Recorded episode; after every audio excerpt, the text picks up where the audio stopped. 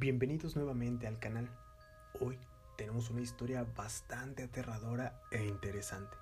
Recuerda que si te gusta nuestro contenido, dale manita arriba, compártelo y suscríbete si no lo estás.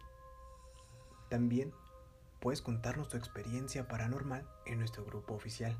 En la descripción de este video te dejo los links de nuestro grupo y nuestras redes sociales por si quieres agregarnos. Sin más, te dejo por la historia y seguimos analizando el terror. La cabra en el columpio. Esto me pasó en junio del año pasado.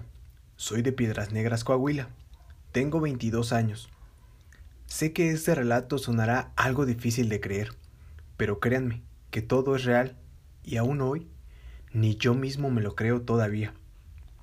Todo comenzó cuando unos primos y yo fuimos a pasar un fin de semana a un rancho de mi abuelo sobre la carretera Acuña, a la altura del ejido El Moral.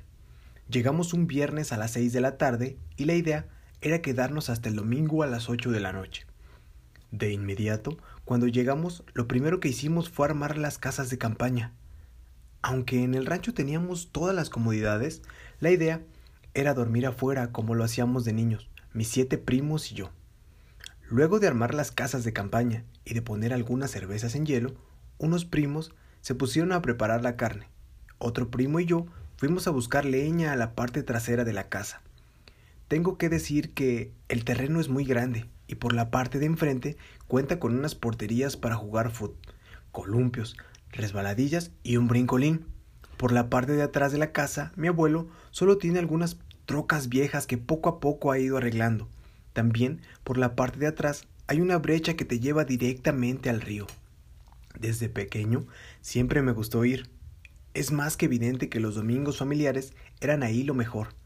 Pero conforme fui creciendo, meterme entre brechas y monte me hacía sentir algo raro. Estar solo, lejos de todo y todos. Tanto silencio abruma e incomoda, y no sé, siempre tuve esa sensación de miedo en lugares así desde que miré la película de la bruja de Blair. Estábamos buscando la leña, mi primo y yo, y me llamó la atención unas ramas, amarradas con un alambre oxidado formando una cruz. Se la mostré a mi primo, y justo cuando él sacó otros pedazos de leña, salió otra figura. Nada más que esta estaba hecha con ramas más chicas y se me afiguraba un muñeco como los de vudú. No voy a mentir, me incomodé mucho. Traté de no tomarle importancia. Le dije a mi primo que de seguro mi abuelo los había hecho para pasar el tiempo y solo los tiró ahí. Bebimos, comimos, cantamos, y la noche se fue tan rápido y tranquila. Sin notarlo, nos dieron las dos de la mañana. El frío era mucho. Y tres de las ocho personas que estábamos afuera no aguantaron y se metieron a dormir dentro de la casa del abuelo. Los otros cinco nos quedamos ahí, platicando, hasta que dentro de la plática empezamos a contar historias de terror. Recuerdo que dije que no podíamos imaginar qué tantas cosas pasan en esos lugares en la noche, lejos de todo y todos, y nadie se daba cuenta. Mi primo, el mayor, de los que estábamos ahí, contó que a él y a su papá una vez los asustaron a las, a las orillas del río de una tarde mientras pescaban. Dijo que se escucharon unos gritos que luego cambiaron por risas, luego por llanto para terminar maldiciéndolos. No sé por qué, pero aunque sea algo sin importancia, sentí miedo. Tomé mi cerveza y les dije que dormiría, porque el plan era madrugar e ir a pescar. Todos me siguieron y dormí solo con un primo y los otros tres se quedaron en otra casa de campaña. No recuerdo qué hora era, pero aún era de noche. Tuve que levantarme a orinar. No me puse mis lentes, solo salí. Caminé hacia el carro en el que habíamos llegado y oriné a un lado. Se podía escuchar autos pasando por la carretera, vacas, gallos, cabras, ya saben, sonidos típicos de un lugar así. Terminé de hacer lo mío cuando a lo lejos, en un columpio, vi algo sentado y moviéndose.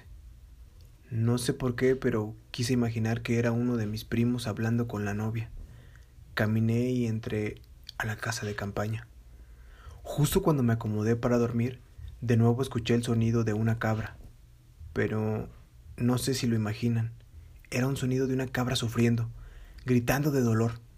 Supongo que mis primos estaban tan ebrios y dormidos para no darse cuenta, pero yo me puse los lentes, abrí la puerta de la casa y me asomé. Les juro que lo que vi es lo peor que me ha tocado ver en mi vida.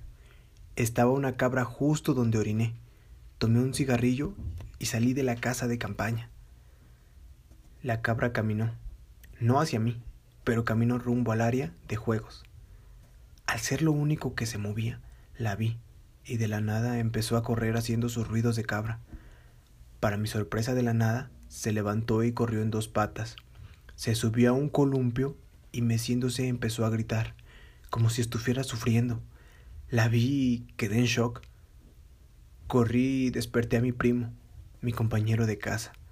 Los dos estábamos ahí atónitos, viendo a una cabra arriba de un columpio.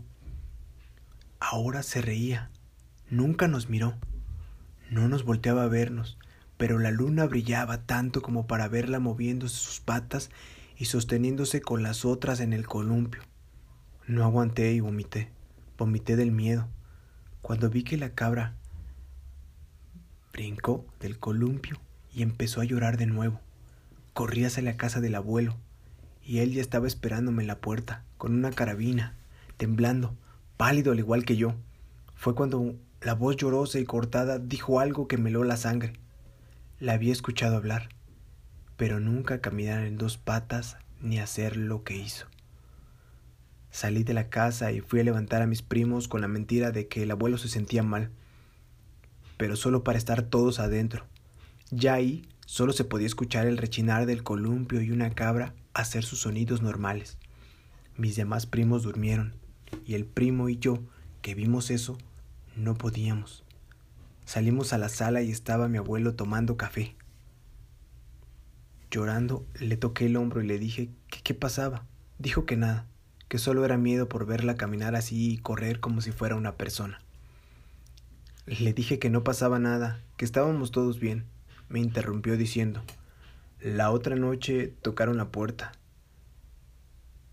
Esto es una cosa rara si tomamos en cuenta que son terrenos grandes y no se puede tocar la puerta así como así cuando tienes como cuatro portones para llegar y todos cerrados. Tocaron la puerta y gritaron, Pancho, Panchito, ábreme que hace frío. Quedé congelado. Era una risa burlona y era la voz de tu abuela. Mi abuela falleció en el 2011 y la verdad, desde que sucedió eso, no he vuelto a ir a ese lugar y no pienso ir, solo de acordarme y ahora lo que escribo, no me saco esa imagen de mi cabeza.